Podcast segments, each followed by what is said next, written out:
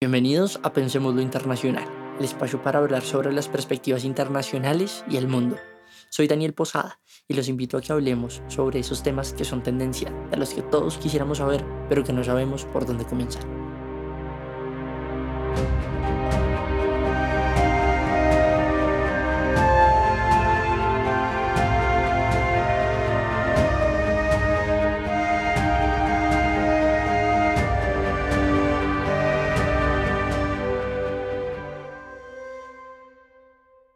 Nuestro anterior capítulo conocimos la historia de David Davids, un excombatiente de la Primera Guerra Mundial que en su afán de dar una solución al sinsentido de la guerra se convirtió junto a sus hermanas en los mecenas que patrocinarían una disciplina que se dedicaría a estudiar el mundo y darles posibles soluciones a sus problemáticas. Pues ahora es tiempo de comenzar con nuestras historias, aquellas que nos contarán los hechos, los hitos y los actores que le han dado forma al mundo como lo conocemos hoy en día. La mayoría hemos llegado a escuchar que la política y la religión deben ir separadas. Gran parte de los estados occidentales tienen esto consignado en sus constituciones. Pero ¿cuál fue la historia del gestor de dicha separación? Para contestar esta pregunta hemos decidido hoy traer escena un hecho que cambió la forma de entender el mundo. Este no es otro que la reforma protestante, pues esta marcaría un antes y un después respecto a la relación entre la política y la religión, al tiempo que se convertiría en un hito que transformaría el cristianismo por completo. Nuestra historia nos lleva a una época de desolación, desesperación, enfermedades y muerte, en donde el único consuelo era la promesa de salvación, una salvación que estaba supeditada a la iglesia. Aquella promesa hacía que las reglas y las leyes de la iglesia permearan en cada aspecto de la vida cotidiana de las personas de la Europa de finales del siglo XV y comienzos del siglo XVI. Esta es la historia de un hombre que fue llevado de la devoción a la rebelión. Hoy con ustedes, Martín Lutero, renegado y profeta. Erfurt, Alemania, julio de 1507. Pocas personas en la historia tienen tanta disposición a morir por sus creencias, pero esto no era algo que con certeza supiera nuestro protagonista. De hecho, en aquella noche fría de lluvia y de relámpagos, lo único que pasaba por su cabeza mientras pasaba por un bosque desolado era rogar a Dios por su vida. A cambio, le ofrecía renunciar a su estilo de vida y entregarse a Él por siempre.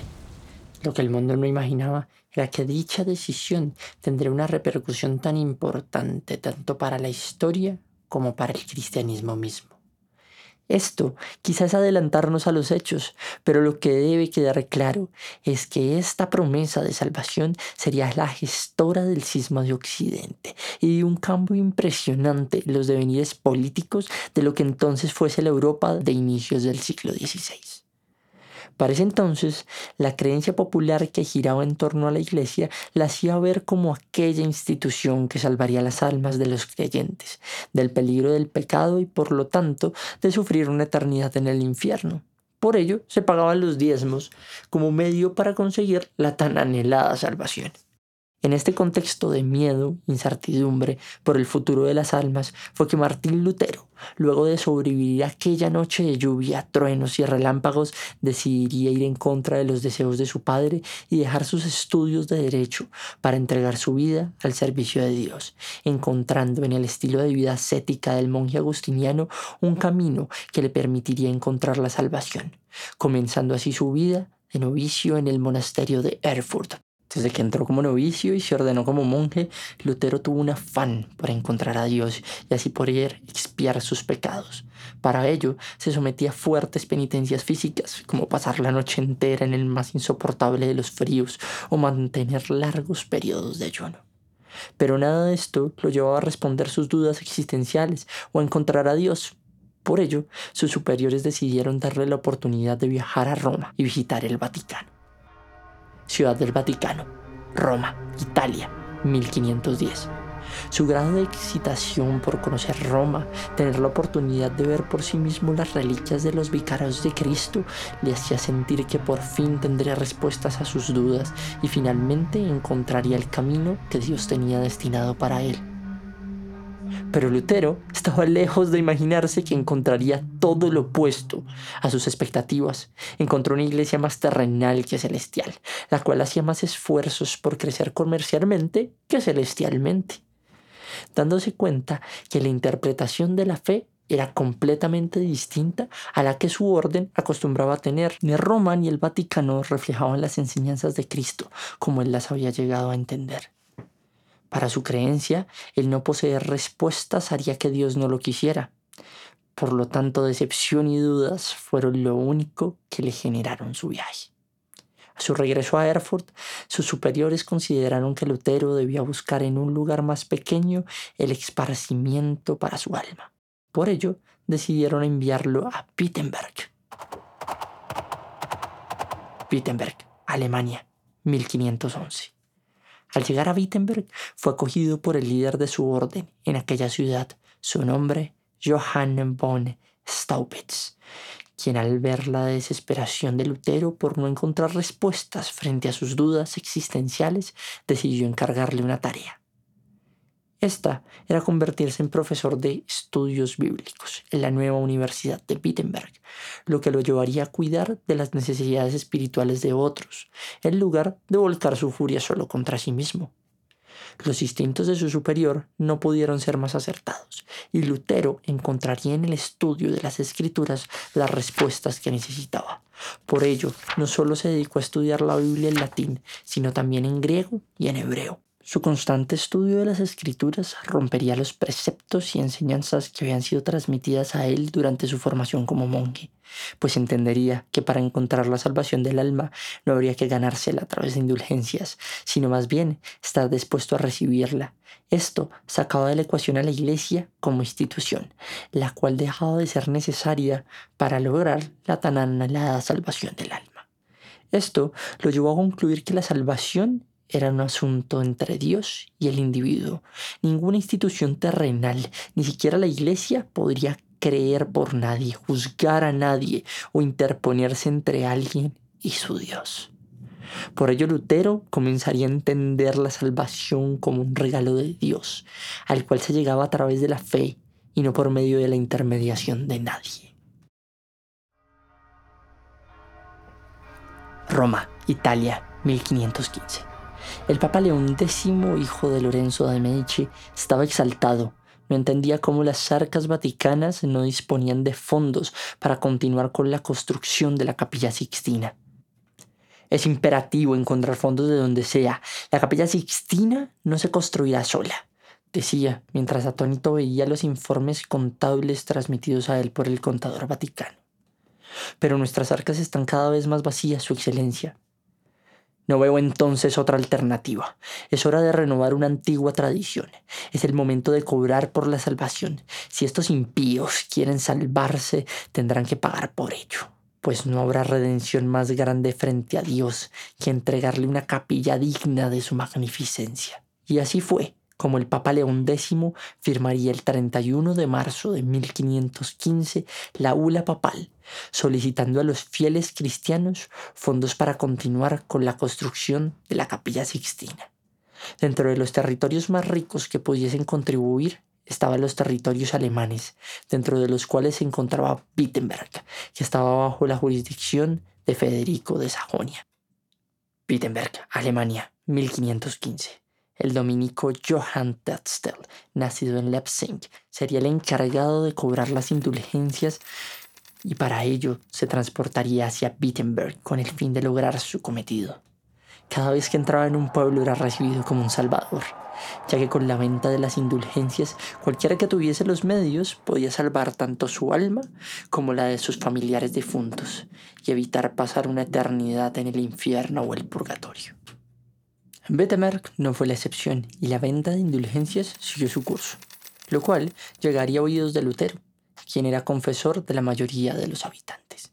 Esto haría que el ahora doctor de teología entrara en cólera, pues no consideraba correcto a los ojos de Dios que el Papa jugara con los miedos y las necesidades espirituales de los fieles cristianos, quienes en su ignorancia creían que aquella farsa de la salvación de las almas a través de la compra de indulgencias.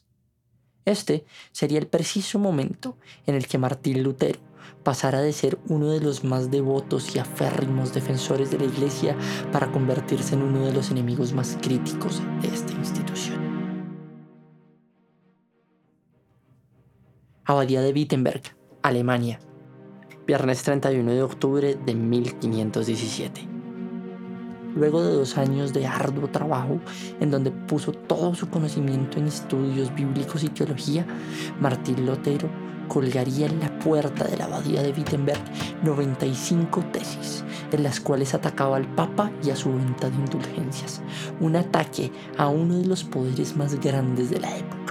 Si bien la intención de Lutero era hacer una crítica académica a la iglesia y poder debatir el tema desde las escrituras mismas, terminó creando una revolución que pondría en jaque la legitimidad de esta institución llamada iglesia, aquella que tenía poder sobre cada alma cristiana. Estas tuvieron una difusión sin precedentes, mucho más grande que cualquier texto conocido hasta el momento. Lo anterior, gracias al invento de Johannes Gutenberg, quienes a finales del siglo XV inventara la imprenta, un medio a través del cual cualquier texto podía ser copiado y replicado mucho más rápido que a mano, lo cual era la forma tradicional. Sus 95 tesis no tardaron mucho en llegar a cada rincón de la Europa cristiana y en menos de tres años habían llegado ante el mismísimo Papa León X. Italia, Roma, 15 de junio de 1520. El Papa León X tenía frente a él las famosas 95 tesis de Lutero, esas que hacían que la gente ya no comprara sus indulgencias y pusiera en riesgo la consecución de los fondos para la terminación de la capilla sixtina. Lo condeno una y mil veces al infierno. Este hereje, este impio que se dice monje, no puede tener más verdad que yo, que soy el representante de Dios en la tierra. Escolmúlguenlo a él y a todos sus partidarios, herejes, impíos, seguidores de Tatán. Eso es lo que son. Exurge domine, que se firme su excomunión y se le envíen. Que sepa que no conseguirá consuelo en ningún territorio cristiano que si no se retracta de los errores encontrados en sus escritos, se procederá a decretar su entrada en el mismísimo Averno. Wittenberg, Alemania, diciembre 20 de 1520. Martín Lutero se encontraba en el centro de la plaza de Wittenberg, frente a todos sus partidarios, estudiantes y fieles. ¿Qué es la salvación que tienen que hacer las personas para ser salvadas? Recuerden, la salvación es un regalo de Dios al cual se llega a través de la fe y no por medio de compra de indulgencias. El Papa León X me insta a retractarme de mis ideales a través de esta bula papal. ¿Creen quizá que esto silenciará las verdaderas escrituras a la palabra de Dios mismo? Pues no. Y con ustedes como mis testigos quemo esta bula papal y reto al Vaticano y al Papa mismo a demostrarme la razón de su dictamen y comprobarme sin lugar a dudas que lo que estoy diciendo es una vil herejía. Viéndose en franca desventaja frente al Vaticano, decidió dirigirse hacia los dirigentes de los distintos principados y ducados alemanes, encontrando en ellos sus más poderosos aliados, que lo protegerían frente al Vaticano. Esto lo hizo a través de un escrito que le llamaría la atención a todos los príncipes de esta zona esta obra llevaría el título de A la nobleza cristiana de la nación alemana. Así fue como Federico de Sajonia se convertiría en el principal protector de Lutero, el cual se negaría a entregarlo al Vaticano y por lo menos le daría la posibilidad de tener un juicio justo frente al mismísimo rey. Eso le daría el tiempo suficiente para defenderse del Vaticano, a su manera, que no era otra que a través de las ideas, por ello, decidió escribir el cautiverio babilónico de la iglesia, en donde exponía que la iglesia había sido tomada por el mal, por eso se debía presentar un nuevo sistema de fe. Este escrito era una revolución en sí misma. Para demostrar ello, Lutero atacó a los pilares más importantes de la Iglesia, el sistema de sacramentos, exponiendo que de acuerdo a las sagradas escrituras solo existían dos sacramentos, el bautismo y la comunión. El resto de los sacramentos habían sido inventados por la Iglesia, haciéndose ver como la intermediadora de Dios en la tierra, y haciéndole creer a los creyentes la necesidad de que existiese la Iglesia como un ente que intermediase entre Dios y la salvación. Bern, Alemania, 2 de abril de 1521. Lutero viajó de Wittenberg a Bern. Allí es llevado a juicio por parte del papado y ante las fuerzas políticas y religiosas más poderosas del momento, incluyendo el rey mismo. A pesar de todos los argumentos escribidos por el Papa y su colegio vaticano, Lutero fue capaz de esgrimir uno a uno con argumentos y derribar estas contradicciones, lo que lograría y comprobaría su inocencia, lo que llegase a ser que fuese absuelto. Finalizado el juicio, decide retornar a Wittenberg, pero de camino es secuestrado y llevado al castillo de Badburg. Cuando estaba entregándose a Dios y dando su vida por perdida, apareció su captor, o más bien su salvador. Disponga de mi cuerpo como quiera, pero no me pida que me retracte de mis ideas. Sería el último en pedirte que te retractaras. No soy un agente del Papa, más bien vine a rescatarte, dijo Federico de Sajonia, mientras le quitaba a Lutero la venda de sus ojos. Completamente en shock, Lutero no daba crédito a lo que veía. Quienes lo habían capturado eran sus aliados y no sus enemigos. Si algo me ha enseñado la vida, mi querido amigo, es que el Vaticano no le gusta perder. Así que solo me he adelantado para evitar que ellos tomaran acciones y te asesinaran.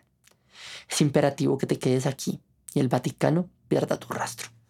Pero ¿qué voy a hacer aquí encerrado? Debería estar afuera, dándole la cara a esos blasfemos. Eso solo terminaría con tu muerte y eso es lo que quiere el Papa. ¿Pretender darle gusto a quien te has dedicado a enfrentar? No, pero creo que seré más útil con el pueblo, con la gente. Lo que debes hacer es encontrar una manera de hacerle frente al Vaticano y seguirle mostrando a la gente que no estás equivocado y eso solo lo vas a lograr a través de tus ideas.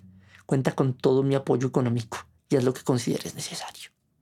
Así fue como Martín Lutero se encerró en el castillo de Badburg, venciendo la depresión a través del trabajo y dedicándose de lleno a la traducción de la Biblia en alemán. Esto significaría quitarle a la iglesia el monopolio de la interpretación de las escrituras sagradas y dándole a la gente del común la oportunidad de entender la palabra de Dios, mostrándole a la iglesia que su intermediación era cada vez menos necesaria. Mientras tanto, la noticia de la absolución de Lutero puso de cabeza al mundo, y éste ya no era visto como antes, sino como un revolucionario. Por ello, cuando volvió a Wittenberg y dio cuenta de que la revolución en torno a sus ideas y críticas a la Iglesia se había tornado en algo más radical y violento, decidió dirigirse a los revolucionarios e instarlos a preocuparse por sus almas y por Dios. Pero el espíritu de la revolución había cogido tal fuerza que hacía caso omiso a los llamados de atención de Lutero. Las lecciones sobre libertad predicadas por Lutero habían encontrado en el descontento social un catalizador que había hecho que el campesinado se enfrentara a sus señores feudales buscando la libertad, llegando a ser reprimidos por parte de estos y desatando la violencia. Esta revolución, con nombre de protestantismo, se expandería a Francia, Holanda y Bélgica. Con el paso del tiempo a la mayoría de los países europeos. Si bien la intención de Lutero nunca fue incentivar una guerra, sino más bien encontrar un equilibrio entre las enseñanzas de Dios y las prácticas del hombre, el resultado fue distinto y la naturaleza humana seguiría su curso, utilizando como pretexto las ideas y críticas de Lutero para hacer la guerra. La reforma protestante removió las rencillas políticas de la época y llegó a ser utilizada como pretexto para hacer que las potencias europeas del momento lucharan unas contra otras. Esta llevaría el nombre de la Guerra de los 30 años, la cual tendrá lugar entre 1618 y 1648, periodo en el cual Europa perdería una tercera parte de su población. Así pues, en este caso, la religión fue el motor de esa lucha sin cuartel, en donde protestantes y católicos lucharían por imponer su doctrina, su forma de ver y entender la religión. Y esa es la historia detrás del gestor de esta separación pues luego de la Guerra de los 30 años, Europa y principalmente el mundo occidental entendería la necesidad de separar la política y la religión.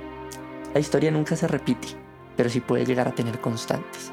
Por eso, hoy en día, en cada rincón del mundo podemos ver cómo partidos políticos, candidatos y populistas utilizan la religión para ganar adeptos y llegar al poder. Lamentablemente, luego de 500 años, la lección está llegando a ser olvidada Por eso, cada vez que en un discurso político, sea el tinte que sea, veamos a la religión inmiscuida con la política, usemos esa máquina del tiempo llamada historia y recordemos al bueno de Martín Lutero y las consecuencias que sin querer trajeron su revolución teológica. Hasta la próxima. Nos vemos en nuestra siguiente historia, en donde un cardenal francés navegará sobre los balances de poder en una Europa desangrada por la guerra de los 30 años. Y no olviden que conectando las distintas realidades del mundo podemos entenderlo de una mejor manera. Queremos dar las gracias a Nicolás Méndez Producciones por su trabajo y apoyo incondicional en la grabación y edición de este episodio. Recuerden seguirnos en nuestras redes sociales, tanto en Facebook como en Instagram como Pensemos lo Internacional.